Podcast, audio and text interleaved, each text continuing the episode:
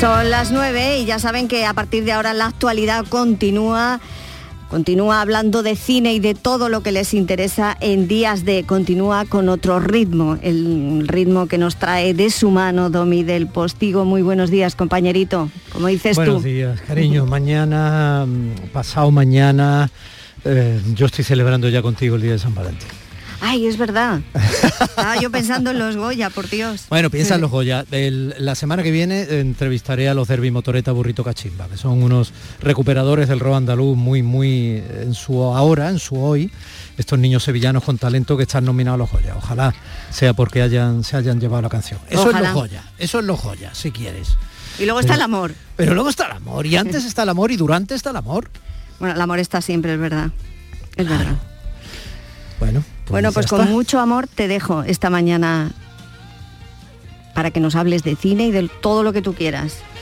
Y de muchas cosas que tienen que ver con la actualidad y, si con la vida. Y si cualquier cosa de las que yo no he hablado es actualidad, ya sabes que solo tienes que entrar y contármela. Por supuesto, un beso, muy buena mañana, Domi. Un beso muy grande, compañera. Gracias, Margarita.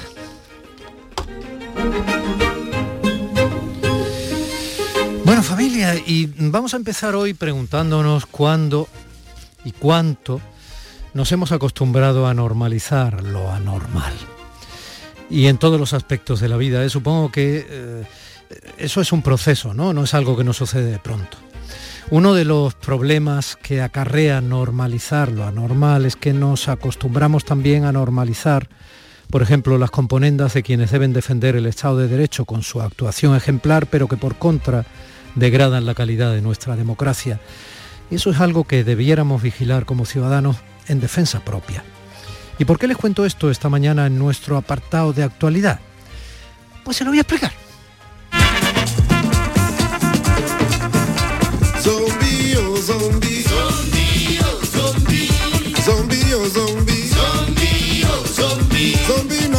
Mire, The Economist acaba de ponerlo en evidencia rebajando el índice de calidad democrática en nuestro país, en España.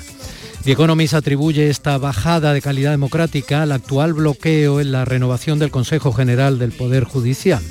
Nuestro país pierde por esa falta de independencia aparente del Poder Judicial frente al político la categoría de democracia plena y pasa de estar en el puesto 22 en el que estaba al puesto 24. El informe se ha publicado poco tiempo después del último examen sobre corrupción divulgado por Transparencia Internacional en el que España obtiene la calificación de 61 puntos sobre un total de 100. Desgraciadamente, España ha experimentado un retroceso en esta nota respecto a anteriores exámenes. Pues bien, con este mal de fondo ha saltado otro ejemplo de presunta contaminación partidista de órganos públicos e instituciones que deterioran la confianza del ciudadano en nuestro Estado de Derecho y sus correspondientes representantes. Ay, ratones colorados. Que pocas emociones, cuántos por ciento, cuántos por ciento, oh, oh. Que pasión de balones de reglamento, viva la procesión de que van por dentro. Asignatura pendiente del corazón de la gente, diente de mi cuñado, que salen por la tangente, ven los ratones colorados, asignatura pendiente. Defensores de la privacidad de la Unión Europea, incluido el supervisor europeo de protección de datos, el polaco Bosiek Wiewiorowski, han manifestado ya su inquietud por cómo España ha pactado nombres para que ocupen la máxima autoridad en protección de datos, antes incluso de que comenzase el plazo para presentar las candidaturas que pudieran optar al procedimiento de selección oficial de los mismos. En diciembre, la ONG nacional Hay Derecho presentó ya una denuncia contra el proceso de nominación del próximo director y subdirector de la Agencia Española de Protección de Datos, tras los informes de un pacto entre el Partido de Gobierno de España y el principal partido de la oposición. Según esos informes, las cúpulas estatales de PP y PSOE preseleccionaron a sus respectivos candidatos, igual que se pactaron, por ejemplo, los de la Oficina del Defensor del Pueblo o los componentes del Tribunal Constitucional. Y quizá en ello no haya nada especialmente antidemocrático, pero si se pacta así para los cargos de director y subdirector respectivamente de la Autoridad de Protección de Datos como parte de ese amplio acuerdo que reorganizaba otros órganos como los ya mencionados en contra del reglamento, eso ya, eso ya es otra cosa.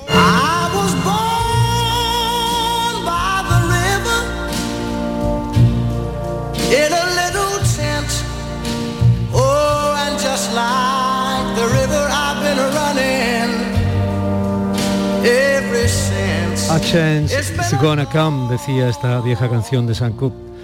Él confiaba en que el mundo y este tipo de componendas poco a poco cambiarían a mejor. En un mundo globalizado, mediático y digital como es el nuestro, no parece que la protección de datos sea algo sin importancia. Por tanto, que la acostumbrada sombra de la componenda política y la falta de independencia sobrevuele también el concurso de méritos e idoneidad para elegir a quienes deben ser la máxima autoridad de algo que nos concierne mucho a todos, es lógico que haya hecho saltar algunas alarmas. Sin embargo, frente a las acusaciones de que el presunto acuerdo político viola los requisitos legales que se han establecido para tener un proceso de selección abierto y transparente para elegir a los candidatos, el Ministerio de Justicia español ha respondido que no hay prueba alguna de lo que se denuncia y se ha negado a suspender el procedimiento en marcha. Ante eso, voces como la de la presidenta del Comité Europeo de Protección de Datos, Andrea Jelinek, han mostrado su preocupación y ha declarado que el estricto reglamento de privacidad de la Unión Europea, el denominado RGPD o RGPD, deja muy claro el hecho de que las autoridades de protección de datos deben ser absolutamente independientes. No sería la primera vez que Bruselas interviene por preocupaciones de independencia en un organismo de control de datos. En junio, la Comisión ya inició un procedimiento disciplinario contra Bélgica a raíz de una denuncia anónima que acusaba a cuatro cargos de no ser suficientemente independientes. Ninguno de los acusados son ya autoridad. En definitiva, una infracción del procedimiento establecido puede dar lugar a acciones legales en el Tribunal de Justicia de la Unión Europea y multas al Estado que incumpla las normas. Voy a negar la evidencia delante de mí. Si no puede ser, no lo quiero ver. ¿Para qué saber lo que no podré cambiar? Voy a probar y por si no quiera, eh, por si no queda convenientemente explicado por qué esta mañana abrimos con este tema que nos incumbe a todos, es que además tenemos a un andaluz exactamente en el ojo del huracán de ese asunto. Y con él vamos a hablar pues prácticamente en un minuto. Recuerden que lo vamos a hacer gracias a que mi compañera Irene López Fenoy está abriendo absolutamente todos los canales técnicos necesarios desde el Centro de Producción de Canal Sur Radio en Sevilla para que mi compañero José Manuel Zapico pise el acelerador en la realización de Días de, de Andalucía, aquí en la radio pública de los andaluces y las andaluzas y eh, mi compañera María Chamorro esté asistiendo la producción tanto técnica como en contenidos. De hecho, ella es la que acaba de llamar a Bruselas a ese andaluz del que yo les hablo y un servidor Domi del Postigo haga de intermediario delante del micrófono desde el Centro de Producción de Canal Sur Radio en Málaga para que toda Andalucía pueda sentirnos una mañana más, la de este sábado, como lo será la de mañana domingo, desde las 9 de la mañana hasta las 11. Comenzamos. En Canal Sur Radio, Días de Andalucía, con Domi del Postigo.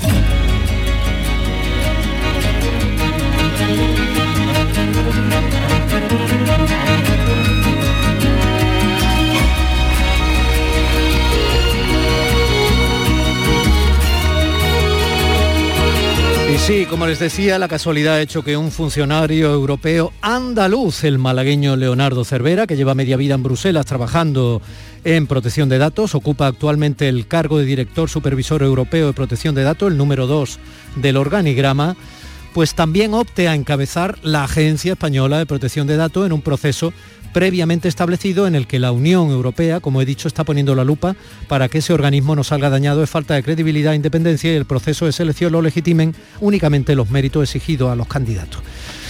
Y usted, eh, señor eh, Leonardo Cervera, ¿qué pasa? ¿Que se cree con más méritos que los señores que han sido previamente pactados eh, ya en el Congreso? Buenos días días, Domi, y buenos días a todos desde Bruselas. Hoy, por suerte, no, no tenemos lluvia aquí. En primer lugar, bueno, por suerte no tienen lluvia, no tienen lluvia allí, Leonardo, pero por mala suerte no tenemos lluvia aquí. Nunca llueve a gusto de todo. Aquí la necesitamos mucho, supongo que en Bruselas no. Ojalá que, que el agua que no cae aquí caiga en las tierras de Andalucía.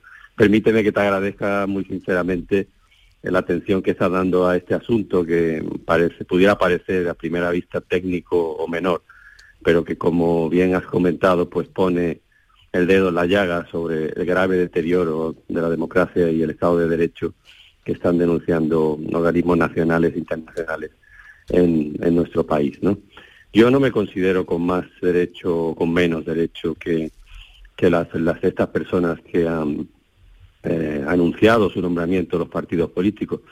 Yo lo que me considero es con el derecho, como cualquier ciudadano español, a, optar a una plaza que se ha publicado en el Boletín Oficial del Estado con, con plenas garantías y sin que se amañe el proceso. Y es por eso por lo que eh, hoy, si me das el micrófono, no voy a decir lo que yo pienso al respecto, porque soy un candidato, sino que me voy a limitar a referir lo que han dicho otras personas, otros comentaristas, que se ha publicado en la web y está a disposición de todo el mundo. Hmm. Le doy el micrófono porque este micrófono está abierto para todo el mundo que tenga algo que contar con legitimidad suficiente para hacerlo y porque somos la radio pública andaluza y que yo sepa, es usted el único andaluz que se presenta. Pues creo que no, hay otro andaluz, hay un otro candidato, Iñaki, que es el DPO del Parlamento de Andalucía, es decir, un señor también muy cualificado. Ah, pues eh, le agradezco mucho que sume.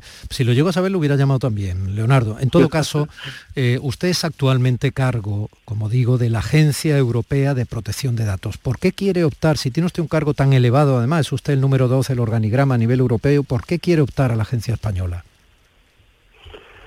Bueno, porque considero que mm, después de más de dos décadas trabajando en esto en, Bruselas y, con una, un prestigio y un reconocimiento internacional, pues podría hacer mucho bien a, a, mi país y a la Agencia Española de Protección de Datos para poner en valor el trabajo fantástico que, que hacen los colegas en España, que por desgracia pues no, no se vende bien fuera de, España, pero bueno, gracias a mis contactos y a mi prestigio internacional, pues yo creo que esto sí podría hacerlo y le beneficiaría mucho a, a, los compañeros de la agencia española. Bueno, ¿por qué nos importa esto a los ciudadanos? Los oyentes eh, que generosamente están siguiendo ahora mismo esta edición de sábado 12 de febrero 2022 de Días de Andalucía, ¿por qué tienen que seguirla todavía? Quiero decir, ¿por qué no tienen que pensar que usted es uno de esos señores que hablan de lo suyo y que ya hay agencias de sobra que nos cuestan demasiado dinero a todos? Bueno, porque la protección de datos es una cosa que, como bien has comentado, se ha convertido en un tema muy, muy importante. No solamente para los ciudadanos, que ya vivimos en el mundo digital, que estamos expuestos a, a, los, a las oportunidades, pero también a los riesgos de la tecnología, sino también para las empresas, porque la protección de datos, mal entendida, puede ser muy gravosa y puede constituir una traba a la competitividad de las empresas españolas en, Europa y en el mundo. Entonces es un tema que no es, no es menor, es verdaderamente muy importante. ¿no? Y bueno, pues si se politiza eh, un órgano como este, pues esto acaba afectando a, a la fortaleza de, del Estado de Derecho y, a la democracia, porque esta autoridad independiente de protección de datos tiene que poder eh, sacarle los colores al gobierno o a, incluso a los partidos políticos si hacen algo que está mal y que, y que violenta el derecho a la privacidad de la ciudadanía. Pensemos, por ejemplo, en, en, todos los datos que se están recogiendo ahora para la lucha contra la pandemia de COVID, ¿no? Pues no, no, se, no se nos da ninguna opción a los ciudadanos. Tenemos que dar esos datos, pero lo menos que podemos pedir es que tengamos una autoridad independiente que vele para que el uso que se hace de esos datos por las administraciones públicas y por el gobierno sea justo. En respuesta a una pregunta de la eurodiputada española Maite Pagaza, hermana de Joseba Pagaza Ortundúa, el policía asesinado por ETA, el Ejecutivo Europeo ha manifestado que no tiene jurisdicción para monitorear el cumplimiento del nombramiento de candidatos y que el asunto debe ser manejado por los tribunales españoles, tal y como ha manifestado el Ministerio de Justicia español. ¿no? Entonces, eh, ¿para qué sirven entonces las denuncias? Claro, es que ese es el problema. Eh, si un ciudadano plantea una denuncia, tiene que tener la total certeza, no puede haber la más mínima duda de que esa denuncia se va a tratar con total rigor y objetividad. Y si el nombramiento de las personas que tienen la responsabilidad de, de dirigir la Agencia Española de Protección de Datos ha sido hecho con interferencia política, pues se destruye por completo la, legitimidad de este organismo. De ahí la importancia de que se haga eh, el proceso con exquisito respeto a la ley y desde luego empezar el proceso anunciando ya quién van a ser los ganadores del concurso público antes incluso de que se haya abierto el plazo para presentar candidaturas, pues francamente se aleja mucho de lo que es un respeto exquisito del procedimiento.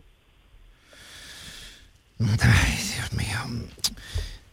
Vamos a ver. Yo necesitaría que me concretara usted más, Leonardo, por qué es tan importante la protección de datos. No solo me diga pues que las empresas tienen que estar defendidas en el ámbito europeo o que hemos dado muchos datos en, eh, a la hora de, bueno, pues sí, efectivamente, cuando teníamos, por ejemplo, que vacunarnos del COVID o ir a hacernos algún test o todo esto, ¿no?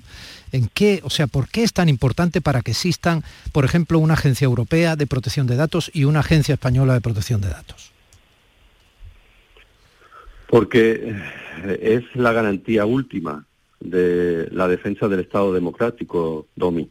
Eh, el, el Estado eh, tiene poder para obligarnos a todos nosotros a proporcionar información, nos guste o no nos guste. Eh, pienso, por ejemplo, en, las bases de datos del Ministerio de Hacienda. A mí me puede gustar o no gustar que Hacienda lo sepa absolutamente todo sobre mis finanzas, mis propiedades, hasta dónde me he gastado con una tarjeta de débito, pero no tengo alternativa. Eh, el Estado tiene poder y me obliga a mí a entregar esa información. Lo mínimo que se puede exigir es que tengamos una autoridad independiente, plenamente independiente, que vigile que el Estado cumple con lo que dice la ley. Si no, pues los escenarios mm, que se pueden hacer son, son terroríficos hasta, hasta extremos totalitarios, lógicamente, porque si el organismo de control se pone de lado, pues te puedes imaginar ya las barbaridades que se pueden hacer con todos los datos que tiene eh, las administraciones públicas y el gobierno. ¿Barbaridades como cuáles? ¿Barbaridades como cuáles?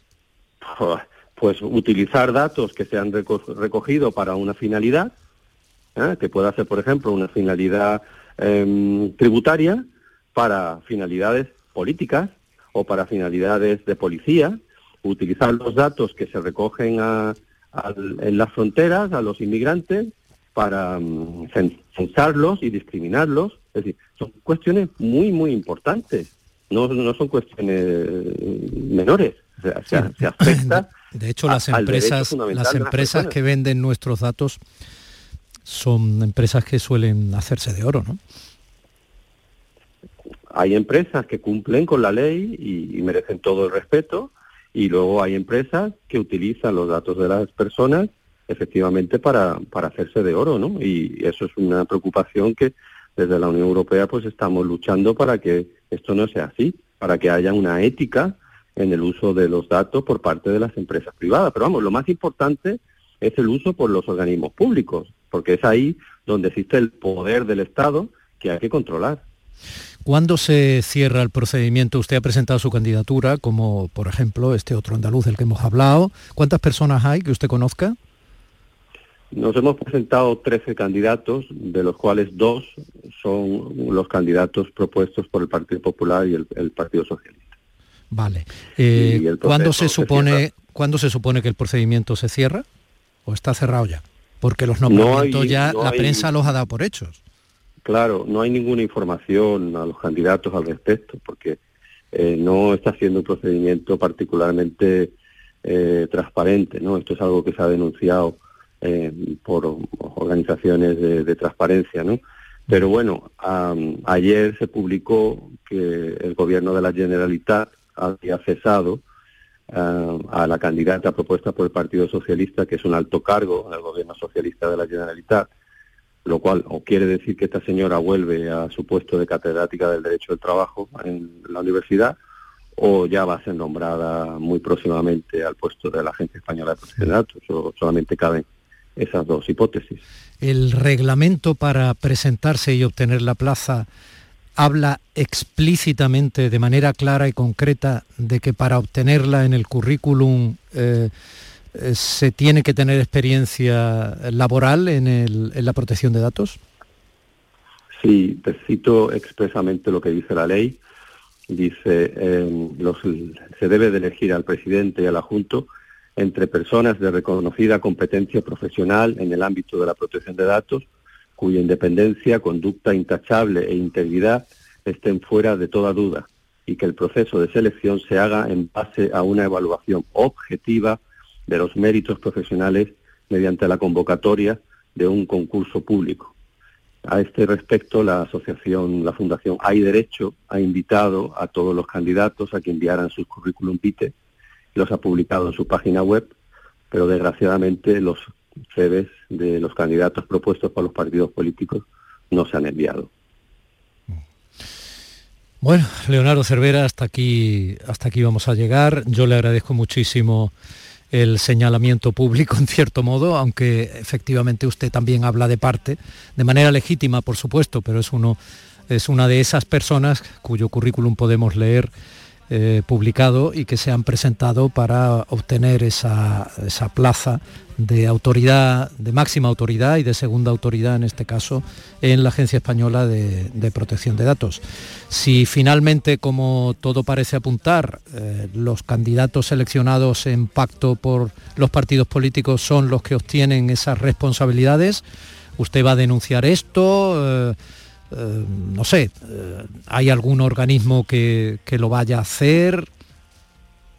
Bueno, hay, recursos ya presentados. La Fundación Hay Derecho presentó un recurso que no ha sido resuelto por el Ministerio de Justicia. Sí, eso ya lo comentaba yo antes. Sí, sí, y em, casi con toda probabilidad varios de los candidatos de mérito que estamos eh, compitiendo pues seguramente recurriremos esto ante el Tribunal Supremo. No ya tanto por razones personales, es decir, por intentar conseguir la plaza, que ya es imposible, sino por, por puro patriotismo, ¿no? Para que este tipo de cosas pues no, no vuelvan a pasar. Simplemente que se respeta la ley. Es verdad, Domi, que yo estoy en este proceso de selección y, y se, puede, se me puede considerar de parte, pero vamos, estoy hablando en representación de todos los candidatos que nos hemos presentado con méritos y a este proceso y eh, lo, todo lo que yo he dicho, absolutamente todo lo que yo he dicho, está publicado en la, en la web por, por comentaristas de reconocido prestigio. Se puede ir y ver las declaraciones de José Luis Piñar, catedrático de Derecho Administrativo, antiguo director de la Agencia Española de Protección de Datos, o la Fundación Hay Derecho, ¿no? Nada de lo que yo he dicho es mi opinión, ¿eh? Todo lo que yo he dicho está publicado en la web y se puede consultar y, y leer. ¿eh? Sí, es lo que yo he hecho, consultarlo y leerlo, por eso le he llamado a Leonardo. Ha, comentado usted una palabra que puede ser preciosa o, puede ser o puede estar absolutamente gastada por muchos contextos del pasado. Patriotismo. ¿Qué es para usted el patriotismo? Para mí el patriotismo es eh, que cada cual, cada persona, cumpla con el deber que tiene establecido en la sociedad y pues igual que el panadero se levanta a las 3 de la mañana y va a su negocio para que todos los demás podamos tener el pan, eh, eso es patriotismo, pues eh, la, una persona que tiene una responsabilidad política pues tiene que comportarse con decencia y, respeto a la ley.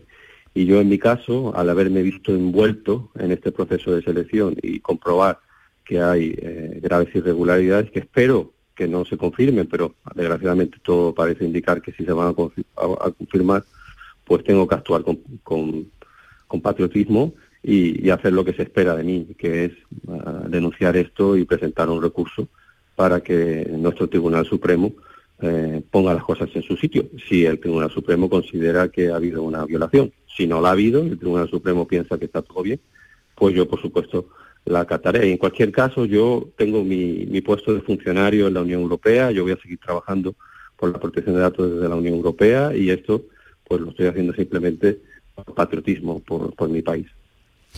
Leonardo Cervera, director supervisor europeo de la Agencia de Protección eh, de Datos andaluz. Ha sido usted muy amable. Eh, suerte como candidato, aunque insisto, parece que los nombramientos están ya hechos, como candidato a optar a esas eh, máximas autoridades de la Agencia Española de Protección de Datos. Ojalá no llueva en Bruselas y llueva en Andalucía. Un abrazo grande. Ojalá, ojalá que caiga mucha agua en España. Un fuerte abrazo y muchísimas gracias por hacer La lluvia, la lluvia limpia, limpia el ambiente, Leonardo, y siempre eso es bueno y necesario. Un abrazo. Un fuerte abrazo, un fuerte abrazo. Gracias.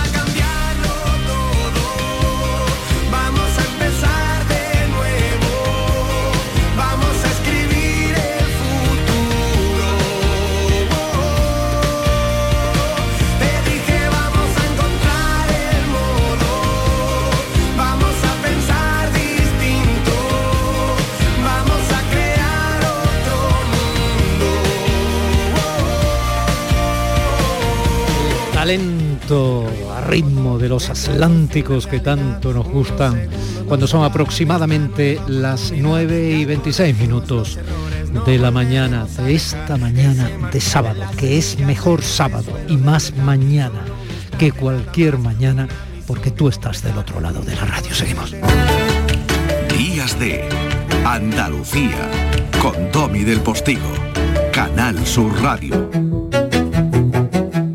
¿En qué capítulo de tu vida estás ahora? ¿Quieres hacer una reforma o cambiar de coche? ¿Tus hijos ya necesitan un ordenador para cada uno? ¿O quizás alguno ya empieza la universidad? ¿Habéis encontrado el amor y buscáis un nidito? En Cofidis sabemos que dentro de una vida hay muchas vidas y por eso ahora te ofrecemos un nuevo préstamo personal de hasta 60.000 euros. Cofidis, cuenta con nosotros.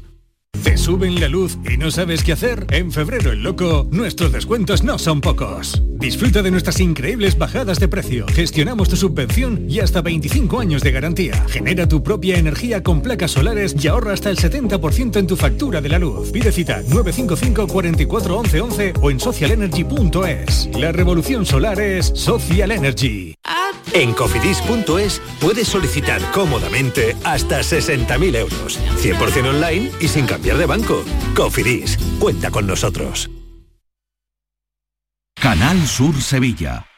¿Hay demasiadas palomas en su entorno? Frasur Control, empresa especializada en control de aves en ciudades y zonas industriales, especialmente palomas. Frasur Control utiliza todos los métodos existentes como púas, redes para evitar el paso, servicios de cetrería, etc. Frasur Control, para toda Andalucía. Frasurcontrol.com Bienvenidos a Sacaba. Mil metros de electrodomésticos con primeras marcas. Grupos Whirlpool, Bosch y Electrolux. Gran oferta hasta fin de existencias en Sacaba. Lavadoras de carga superior in the city Whirlpool desde 199 euros. Solo hasta fin de existencias. Solo tú y Sacaba. Tu tienda de electrodomésticos en el Polígono Store en calle nivel 23. Sacaba. Las mañanas del fin de semana son para ti, con Andalucía en la radio, con toda la luz, el talento y la alegría de nuestra tierra, con nuestra historia, cine, flamenco y toda la actualidad del fin de semana. Días de Andalucía, con Domi del Postigo, los sábados y domingos desde las 9 de la mañana. Quédate en Canal Sur Radio, la radio de Andalucía. Siempre ha de estar con la risa en los labios. Siempre no. Delante de mí por lo menos. Esto es otra cosa. Sí, Tú tienes tu por qué, sí. como te ha dicho antes. Ya sabe que sí, ¿no? Bueno, ahí están los sonidos ambientales que se producen en un teatro, las toses, esa especie de las risas de fondo, el envoltorio. Y ese es un montaje, Lola, que tú conoces, porque si vamos a hablar, aprovechando además el aniversario uno de los hermanos del Teatro de los Álvarez Quintero, la forma de utilizar el idioma por parte de su teatro y de ellos, pues creo que este montaje, que además tenía Pérez Reverte de por medio, este montaje famoso de los compadres, como le suele llamar, ¿no? Alfonso, eh, es estupendo, estuvieron aquí, yo estuve hablando con ellos, supongo que forma parte hoy de tu entramado de contenido, ¿no? Claro que sí, todos conocemos a los Álvarez Quintero y además ahora tenemos el gusto de reconocer a los compadres interpretándolo, a los compañeros de Mundo Ficción. Alfonso Sánchez y Alberto López, que son un verdadero talento de Andalucía. Con este ambiente empieza hoy nuestro olivo de las palabras. El olivo de las palabras.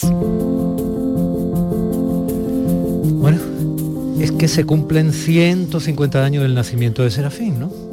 Serafín Álvarez Quintero, su hermano Joaquín Álvarez Quintero, son los, los hermanos Álvarez Quintero, trabajaron tanto juntos que ellos decían que eran como un solo ser, que ya no es que se quitasen la palabra de la boca, sino que se quitaban el pensamiento. y de ellos queremos hablar hoy, sí. Mi querida catedrática de la lengua y marquesa de nuestro olivar léxico, eh, gramatical, sintáctico, semántico, morfológico y todo lo que haya que meterle de lógica lingüística a todo esto. Eh, verte esos ojos claros aquí dentro del estudio, mola.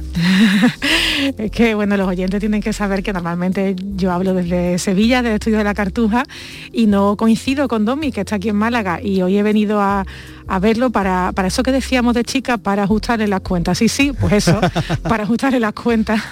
Pero es que tienes aquí una bonita cita también, ¿no? En Málaga, ¿no? Eh, Creo que conviene hablar de ello. Hoy espero que los malagueños nos acompañen a las 12 en la Malagueta, en el Festival de Filosofía del Mal que organiza nuestro coterráneo cordobés, el gran filósofo José Carlos Ruiz, y a las 12 tengo el privilegio de moderar un coloquio entre dos grandes filósofos, Ana Carrasco Conde y Juan Arnau.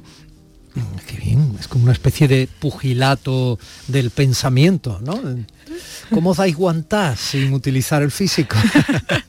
el coloquio se llama Decir el mal, y permíteme el juego de palabras, espero que salga bien. Bueno, bueno, eso estoy seguro, vamos. Qué bien lo de decir el mal, qué bien suena, qué atractivo, qué atractivo. Bueno, hablemos de los Quinteros. Sí, hablamos de los quinteros porque tienen que ver, obviamente, en nuestro olivo de las palabras. Como, como has dicho, estamos celebrando en estos meses el aniversario de nacimiento de Serafín Álvarez Quintero y es que además hay una compañía de teatro que está desarrollando un espectáculo sobre los Álvarez Quintero, que son eh, los protagonistas de, por ejemplo, en este fin de semana, la producción que representa algunas de sus piezas más, más carismáticas en el Cartuja Center de Sevilla. Yo, de hecho, voy a ir mañana domingo, están también la semana que viene, en la compañía, como tú has mencionado, donde están Alfonso Sánchez, Alberto López, también las actrices Carmen Canivel y Antonia Gómez. Entonces es la oportunidad para a partir de, ese estreno teatral hablar de los Álvarez Quintero y su relación con el andaluz. Bueno, todos hemos asistido a algunos de sus sainetes, ¿no? Los que peinamos ya canas desde niños, vamos, y, los poníamos, los podíamos ver además en televisión, cosa que ya ha dejado de, poder hacerse, pero bueno. Sí, ellos entraron en desgracia, además, ¿no? Se les empezó a calificar durante, inmediatamente después de la transición, les cayó encima etiqueta política, les cayó encima etiqueta de, de populacherismo, ¿no? Por utilizar un término que no sé si es apropiado sí hay que hacer un esfuerzo a veces por por sacar las cosas de su quicio, quiero decir. A veces nos acostumbramos a que las cosas están en un sitio, en una posición, y hay que, mm, un verbo un poco cursi, revisitarla o al menos redescubrirla.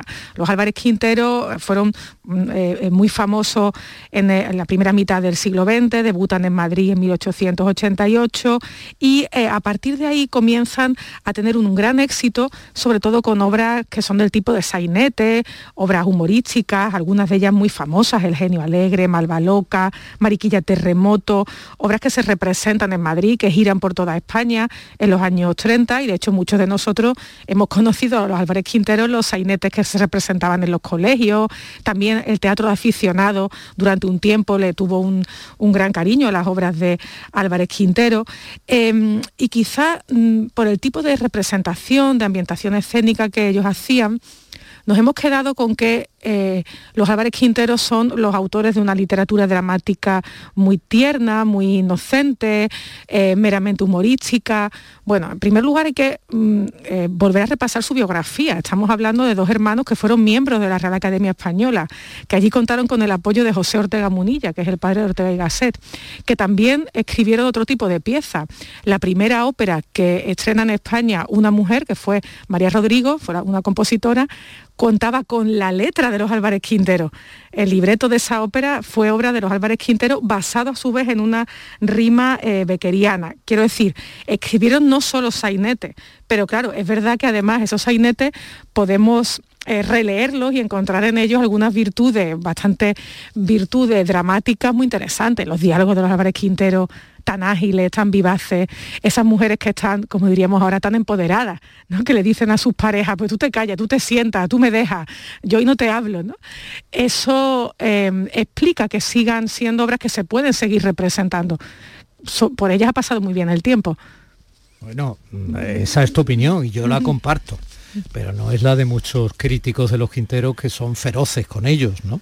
Incluso mm, se insisten una y otra vez machaconamente que manejan el tópico hasta hacer sangre, Es que cuando estas obras se estrenan ya están representando una, una ambientación andaluza que es parcial, obviamente, ¿no? Pues se está representando las mujeres que hablan al fresco de la calle por la noche y obviamente esto no es un teatro social, aquí no se está representando la lucha del jornalero ni la miseria de las peonadas, esto es otra cosa. Esto es otra cosa. Como también simultáneamente en esa época había otro tipo de eh, literatura dramática, más de evasión, más de entretenimiento, que ambientaba las cosas en un teatro de variedades, obviamente. Esto es otra cosa. Pero yo creo que sí em, acierta en, muchas cuestiones. Pues, por ejemplo, poner Andalucía como escenario. Es verdad que en buena medida eh, cultivando, exacerbando la parte de Andalucía que es más bonita de digerir fuera de, fuera de nuestro territorio. Pero bueno, pues ahí está, ¿no? Pues dos andaluces que ambientan en Andalucía y con personajes andaluces, ¿no? No tenían por qué irse fuera a buscar personajes o representaciones de, otro, de otra zona. Y claro, todo eso lo hacen además en unos libretos, en unos guiones, en un teatro que escribe parcialmente en andaluz, que se escribe parcialmente reflejando el andaluz. Eh, ahí vamos a ir, porque en definitiva es la madre un poco y el soporte, eh, digamos, la médula de contenidos de, esta sección, ¿no? Hay representación escrita de ese andaluz en su obra. Sí, em, de manera mezclada, quiero decir. Los, eh, Sainete de los Álvarez Quintero tienen sus acotaciones escritas en lo que nosotros llamaríamos español estándar, escritas en nuestra ortografía. Y entonces pues la ambientación va diciendo, pues por ejemplo, en Ganas de reñir, pues esta es martirio. es magnífica. Esta es magnífica, sí, sí. Yo la he hecho, Lola. Yo te invito a que un día la hagamos los dos. pues por ejemplo ahí se dice, pues martirio tiene los ojos negros y esta tarde tiene mm. negras las intenciones. Y eso mm. se escribe en el español estándar. Pero después, cuando ya leemos las palabras que dice martirio, pues se dice, mira, allí viene, ¿no? Y ese allí, por ejemplo, está escrito con Y. Poco le va a durar la sonrisa y durar aparece sin la R y con tilde. Esta, es una especie de representación fonética. Exactamente. Para que la gente lo lea como le suena, ¿no? Como cree que se habla. Claro, ¿qué problemas tiene esa representación fonética? Que suena mejor que se lee. Claro.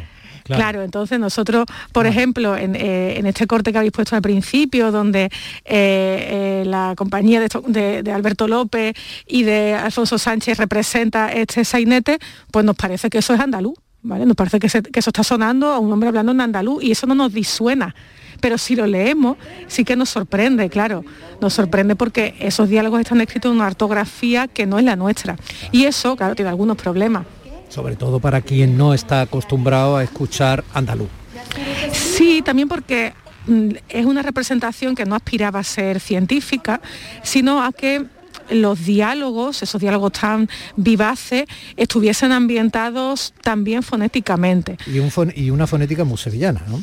Sí, sí, esos aires sevillanos. No es que yo lo reproche como andaluz, ¿eh? lo que te quiero decir es que está claro que más o menos utilizaban lo que suena a sevillano como andaluz.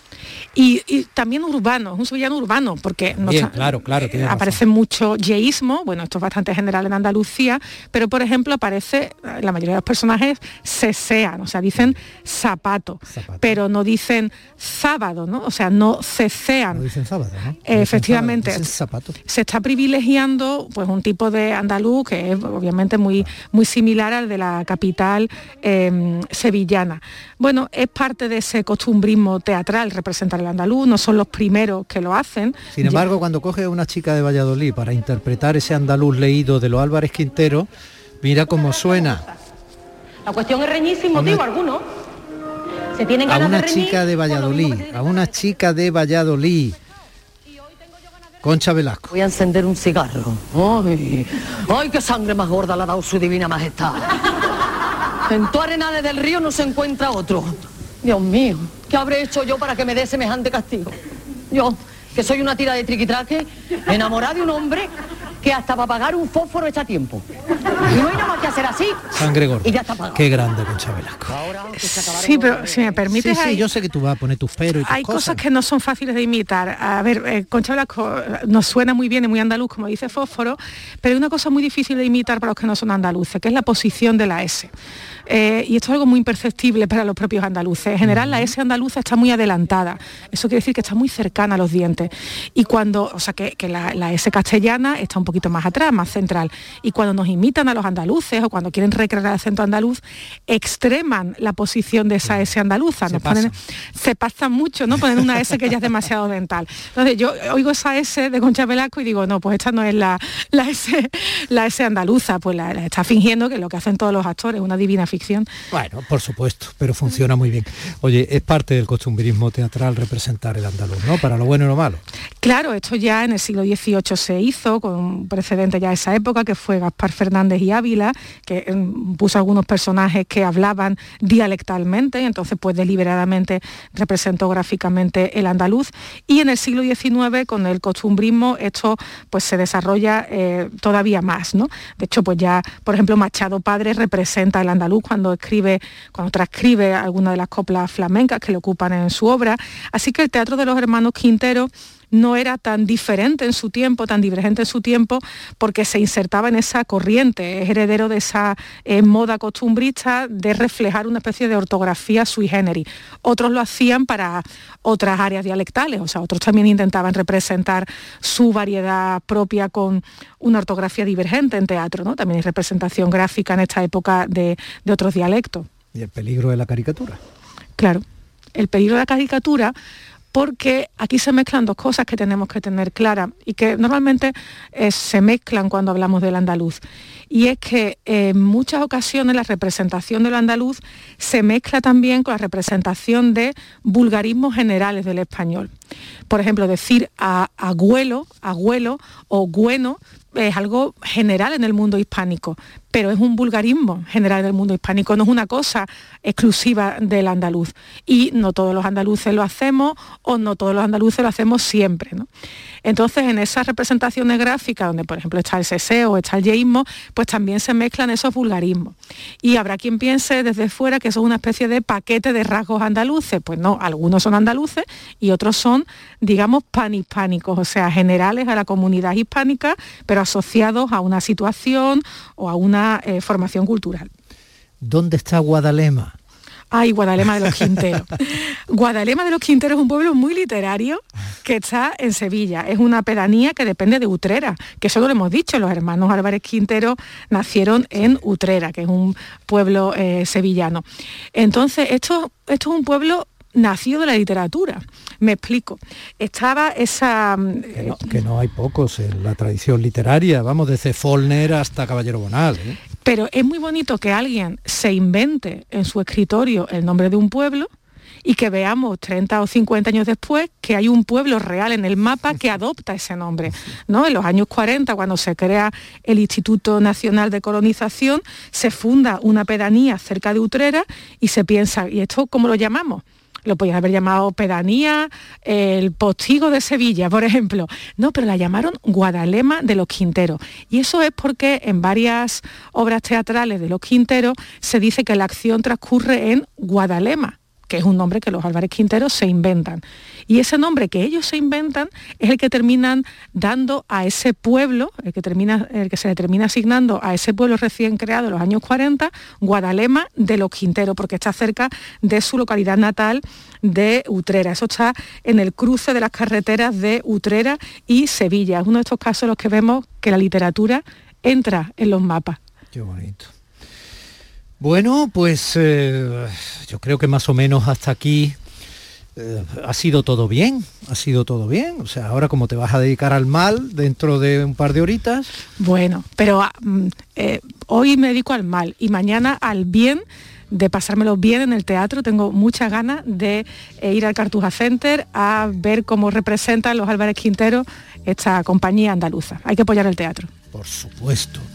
Por eso te digo que estuvimos hablando con ellos y con las dos magníficas actrices que hacen tándem con ellos y fue estupendo. Bueno, pues eh, Eh, Lola, mm, si te quieres quedar, yo te invito a que mm, conozcas a nuestro maestro de familia, Cañailla de Pro, super Cañailla total, que nos entra desde la isla del León, desde San Fernando en Cádiz, y hagamos alguna reflexión que probablemente tenga que ver también con la actualidad, porque ya sabes que los chiquillos ya no tienen la obligación de ponerse las mascarillas en los recreos. Todo eso está lleno de prevenciones, opiniones y contradicciones probablemente, pero es actualidad absoluta. Y quien está en el recreo cada día y en las clases es eh, Francisco Cifornel, que forma parte fundamental de los contenidos de este programa. ¿Te quedas estos minutos? Aquí me quedo, aquí me quedo, contigo. Bueno, pues con él volvemos inmediatamente después y con Lola Pons de estos consejos publicitarios.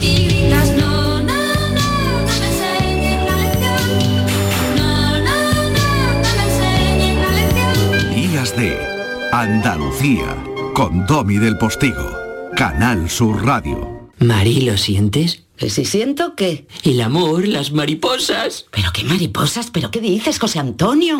Este 14 de febrero siente el amor con el cupón diario de San Valentín y podrás ganar 55 premios de 35.000 euros y 3.000 euros al mes durante 25 años con la paga. Y además, si entras en cuponespecial.es podrás conseguir cientos de románticos regalos. Cupón diario de San Valentín de la 11. ¿Lo sientes?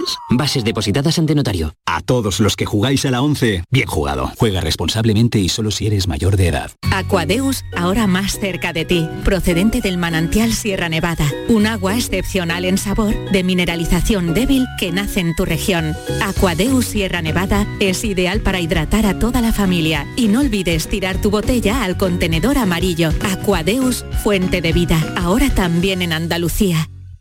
Las respuestas a tus preguntas están en la noche más hermosa. Historia, ciencia, misterio, crecimiento personal. Un programa fascinante para tus noches del fin de semana. La noche más hermosa. Viernes y sábados, desde las 11 de la noche, con Pilar Muriel. Quédate en Canal Sur Radio. La radio de Andalucía. Días de Andalucía, con Domi del Postigo. Canal Sur Radio.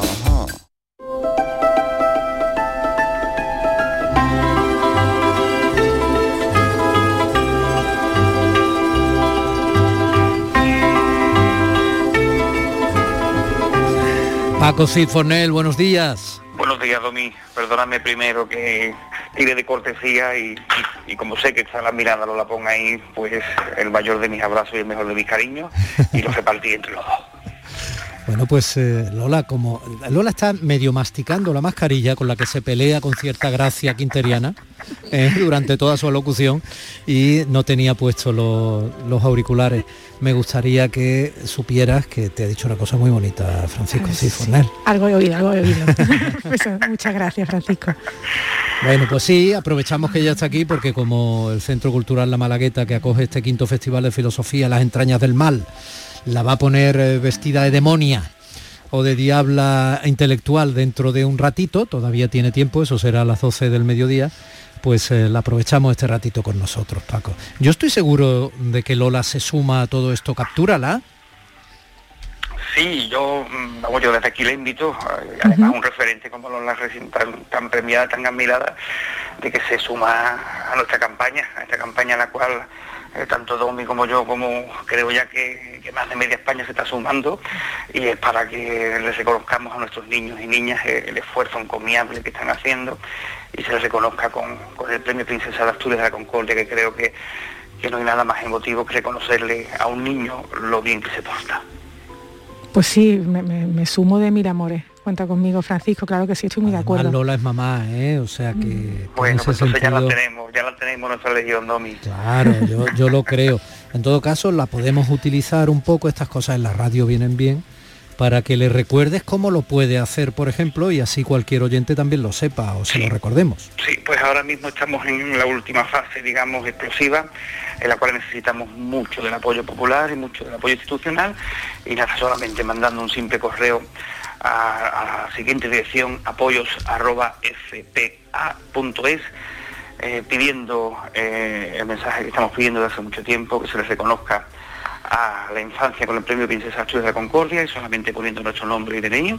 Y, una grata alegría que, me está llegando y es que se están sumando muchos ayuntamientos de todo el país. Ayer me llamó el alcalde de Parla, en el cual había declarado una declaración institucional, aprobando en pleno y aprobado por todos los grupos municipales, que también está ocurriendo en distintos ayuntamientos donde están haciendo, y también me parece bonito que todos los políticos estén de acuerdo en algo tan bonito, por lo menos que sea la Concordia apoyos arroba fpa de Fundación Princesa Asturias. ¿eh? Apoyos arroba fpa.org.org. Bueno, pues ahí solo tiene que poner su nombre y... No, punto es, punto es. Ah, es punto es. Punto es. cuidadín, como diría don Gregorio. A cuidadín con ese dato que podemos inducir a error, es muy importante, sí. Apoyos arroba fpa.es. Apoyos arroba fpa.es. También hay una página en Facebook, solamente poniendo Premio Princesa de Asturias para niños y niñas y ahí se desarrolla toda la campaña y cómo lo podemos hacer y al cual les invito a todos los oyentes también que, que nos la sigan.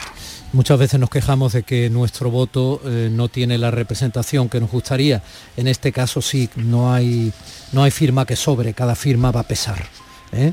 En ese sentido vamos a ser todos iguales apoyando una campaña que pone en evidencia la lección que nos han dado nuestros hijos y nuestras hijas, eh, o sobrinos o nietos, en fin, la lección que nos han dado desde la infancia en nuestro país de comportamiento, de capacidad de sacrificio, de disciplina, de sentido de la ciudadanía, de protección de los suyos.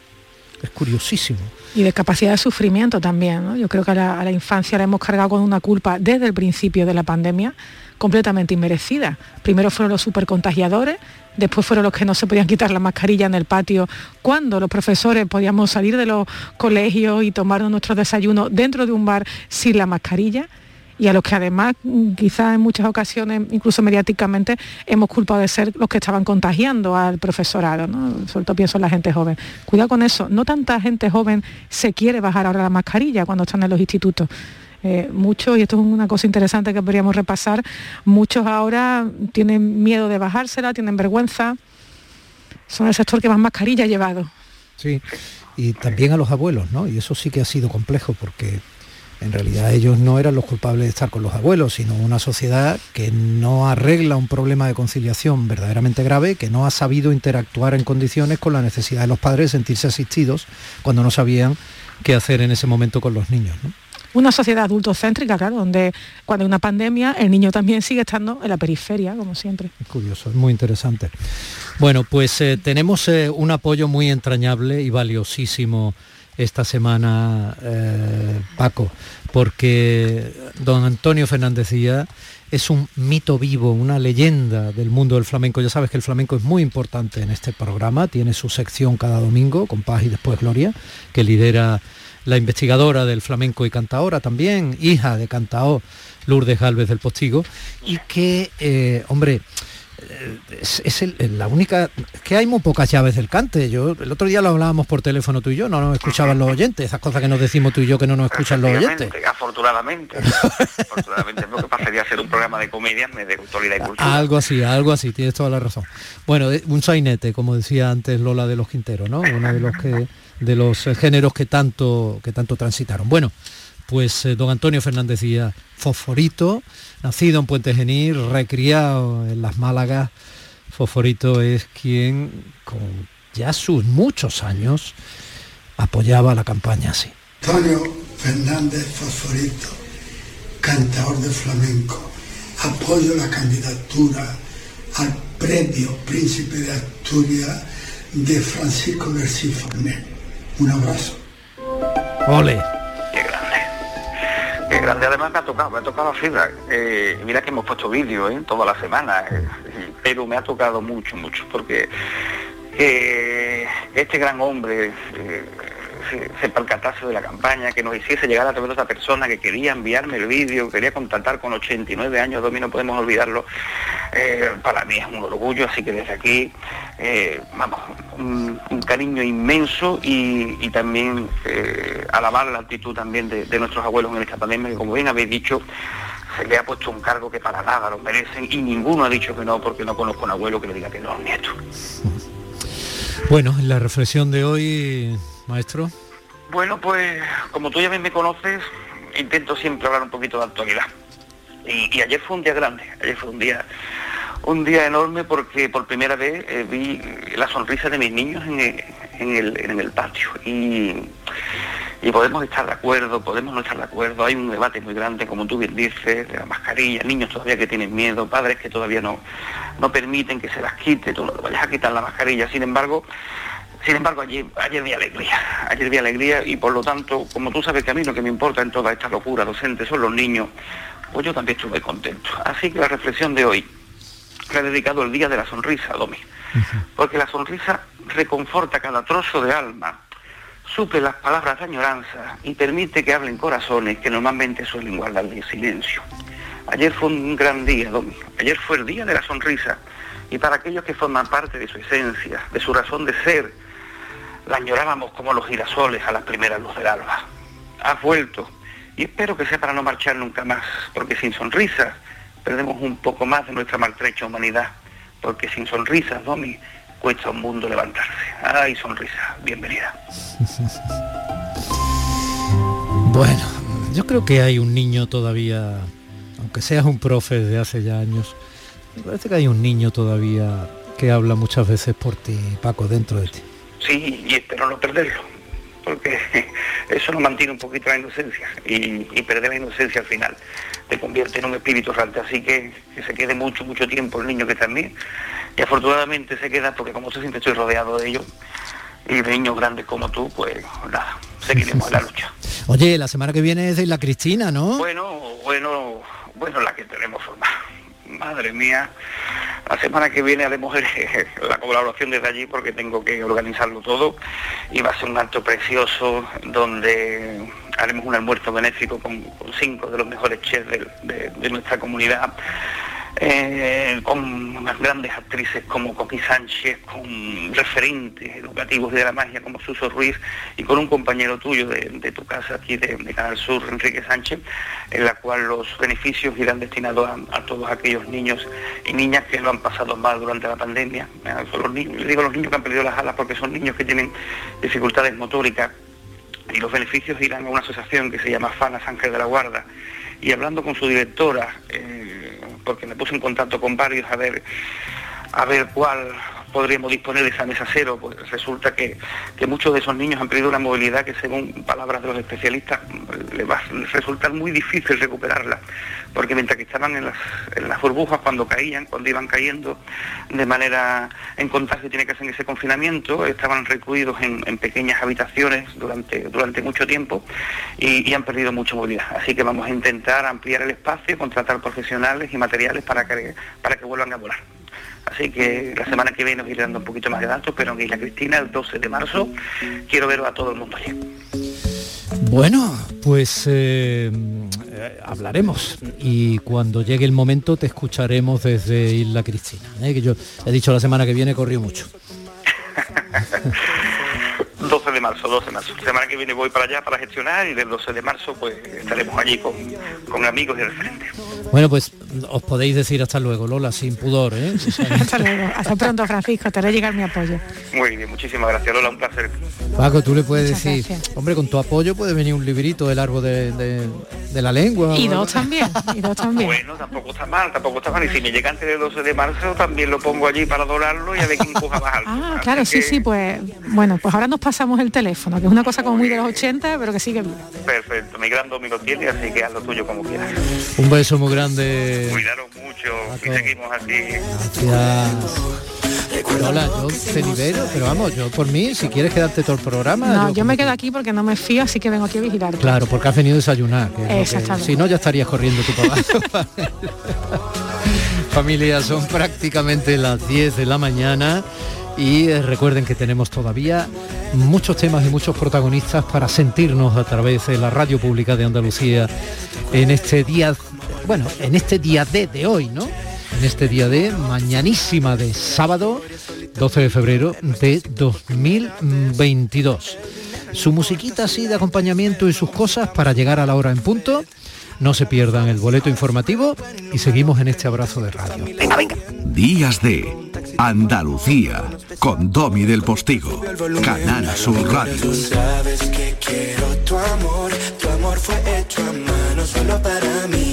Ven y sígueme hasta el fin, aunque suene loco, es así. Y no, ya no vemos, no. Toma mi cuerpo y frótalo contra ti. Ven y sígueme hasta el fin, ven, ven y sígueme hasta el fin. Mm, me enamoró tu forma de ser, nos atraemos como imán.